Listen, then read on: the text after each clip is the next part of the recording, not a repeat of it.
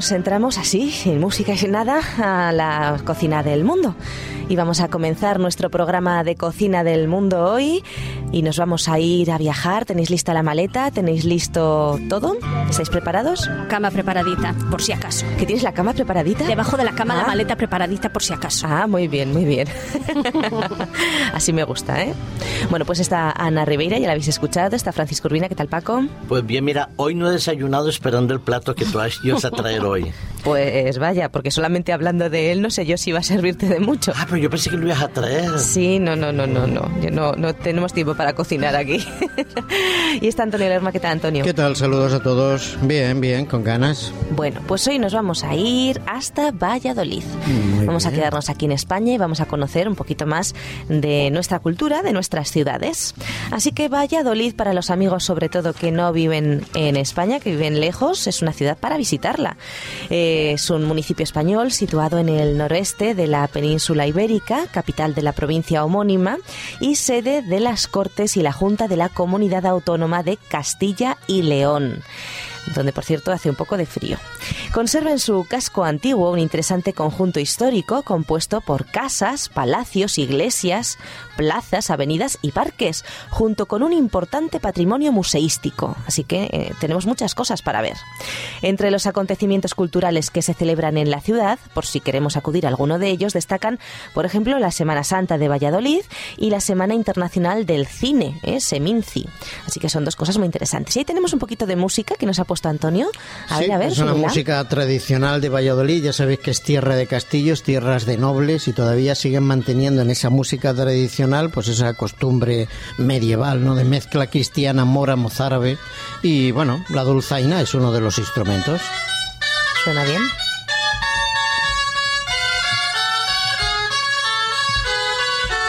Bueno, pues animamos a nuestros amigos a venir a escucharlo en directo.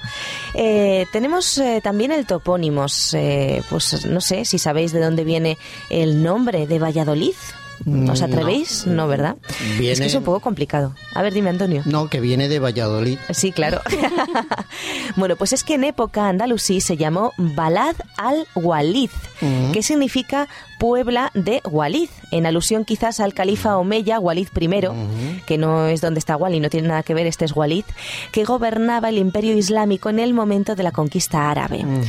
Eh, también existen otras etimologías, por ejemplo, Valledolid, Vallisoleti, Valle de Olid. Sabéis que los de las personas que de Valladolid se llaman vallesoletanos, pues posiblemente venga de ahí, de Vallis Oleti, Valle de Olid, en fin, eh, es, eh, son nombres que se le daban, ¿no? Otro posible origen pudiera ser Vallis Olivetum, es decir, Valle de los Olivos, aunque dado el clima extremo de la ciudad, la verdad es que no es muy probable que hubiera mucho olivo en la zona.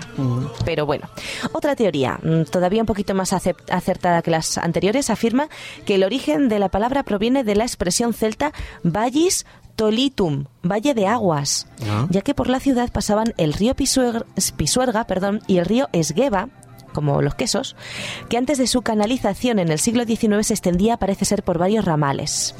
No sabemos. Otra teoría, y esta puede que un poquito más probable todavía, es por el gentilicio vallisoletano que se cree que proviene de Valle del Sol o Valle Soleado. Ya ves tú, en la Edad Media era llamada Vallisoletum.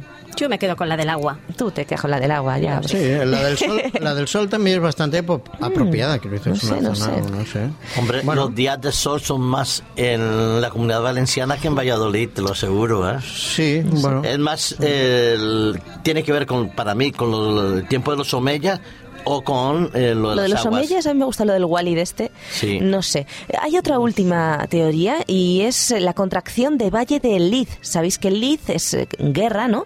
Valle del Lid sería eh, o- o el lugar por su llanura donde se reunían los claves, los clanes y las tribus prerromanas para sus enfrentamientos armados. Puede ser, pero Sabéis esa no que me gusta. ancha es Castilla, ¿no? Y es muy planita, así que a lo mejor era por eso. No sabemos.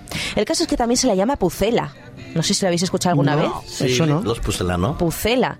Pues también se utiliza esta palabra para definir eh, a este territorio de Valladolid. Eh, se usa de forma más bien popular para denominar la ciudad.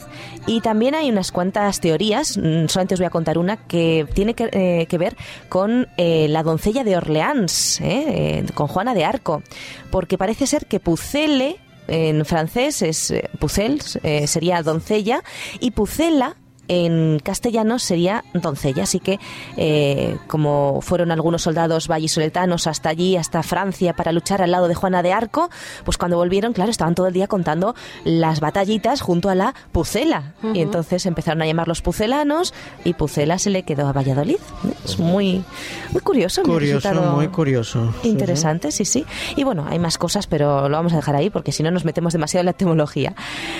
También eh, podemos hablar un poquito de su clima. Yo no sé si habéis estado vosotros alguna vez en Valladolid. Cuatro años he vivido ahí. Ay, Paco, cuéntanos, ¿cómo es el clima allí soletano? Pues yo he visto congelar las tuberías de agua en invierno. Ay, ay, ay. ay, muy ay, frío ay. en invierno con Valladolid, León, muy frío. La, la gente es muy noble, pero es muy reservada. Claro, claro, con tanto frío. Fijaros, hay un refrán que, que castellano que lo define bastante bien. Dice nueve meses de invierno y tres de infierno. Sí. Vaya, ¿eh? Porque claro, la ciudad está ubicada en el centro de la cuenca sedimentaria del Duero, que la está rodeada de montañas completamente, está como aislada y conforma un clima extremo y seco, mm, claro, para el que cabría esperar para casi 700 metros de altitud. Y a- es- en realidad está a solo 190 kilómetros del mar Cantábrico, o sea que realmente no debería tener esas, ese clima, ¿no? Pero Sí, claro, pero las montañas, pues... La montaña en el Cantábrico hacen el freno y después está el valle y, es, y la verdad que se pasa frío en Valladolid. ¿eh?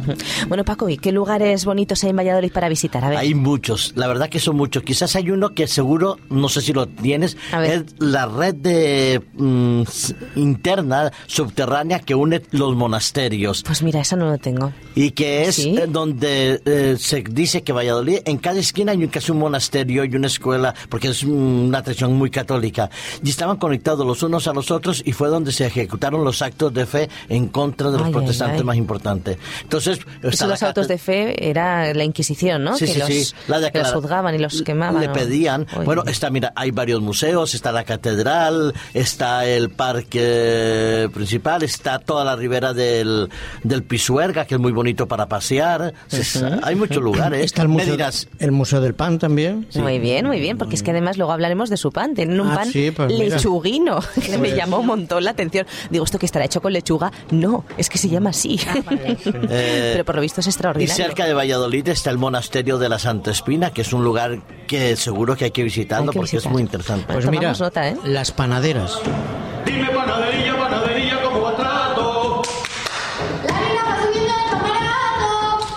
Eso es un concierto que hizo el grupo Alquitara, que es un grupo que recupera, digamos, la tradición musical y lo hicieron dentro del Museo del Pan. O sea que si vamos a visitarlo, igual todavía los vemos. El La Teatro verdad es que López. tenemos muchos museos para El visitar allí. ¿eh? Teatro López de Vega también es Sí, eh, sí. muy bueno para verlo. Pero bueno, hay que pasear por sus calles. ¿eh? Es una ciudad de tamaño medio y es fácil sentirse a gusto paseando por esas calles, esas plazas. Tiene muchos edificios góticos, eh, muchos museos, como decimos. Hay un Museo Nacional de Escultura impresionante. Está ubicado en el colegio, que también es una preciosidad de San Gregorio.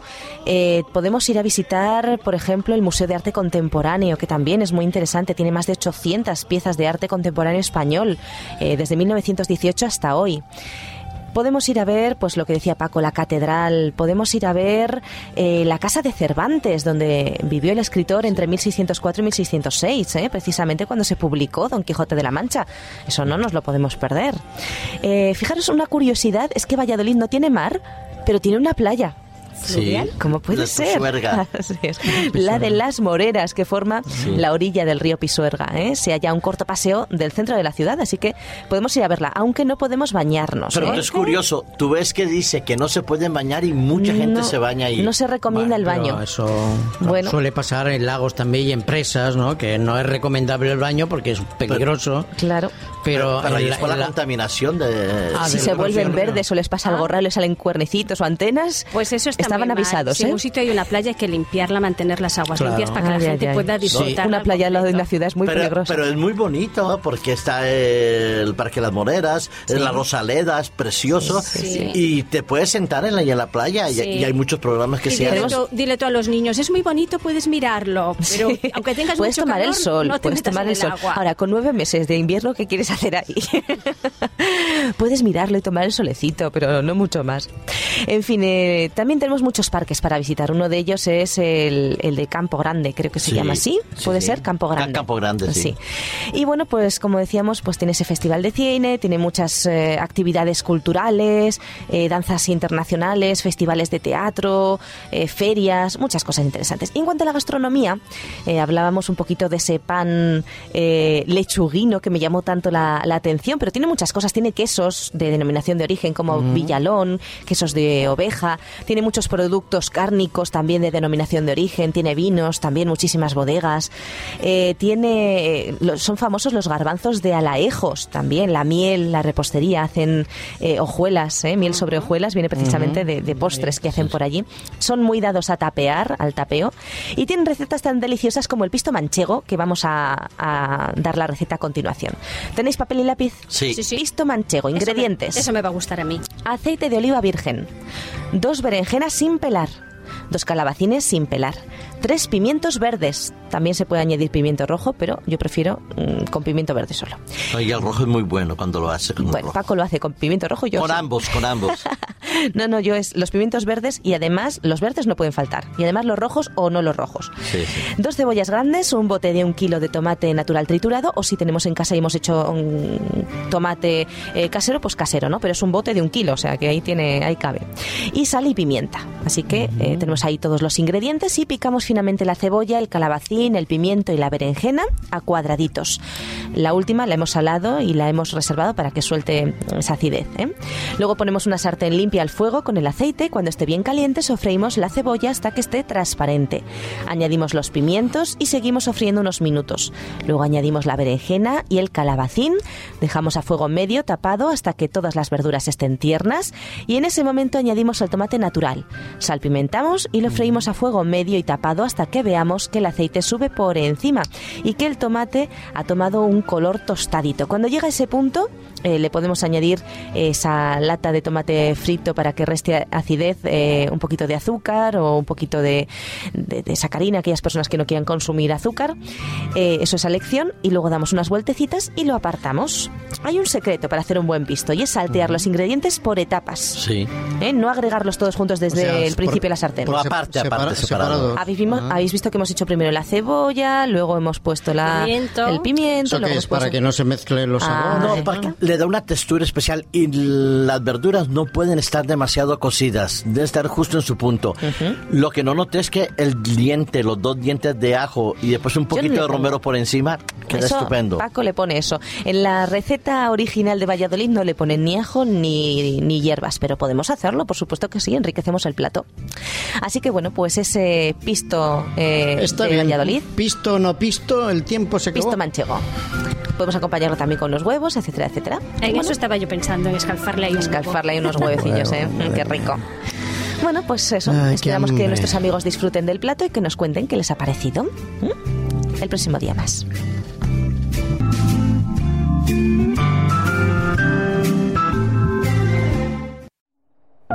Producido por hopmedia.es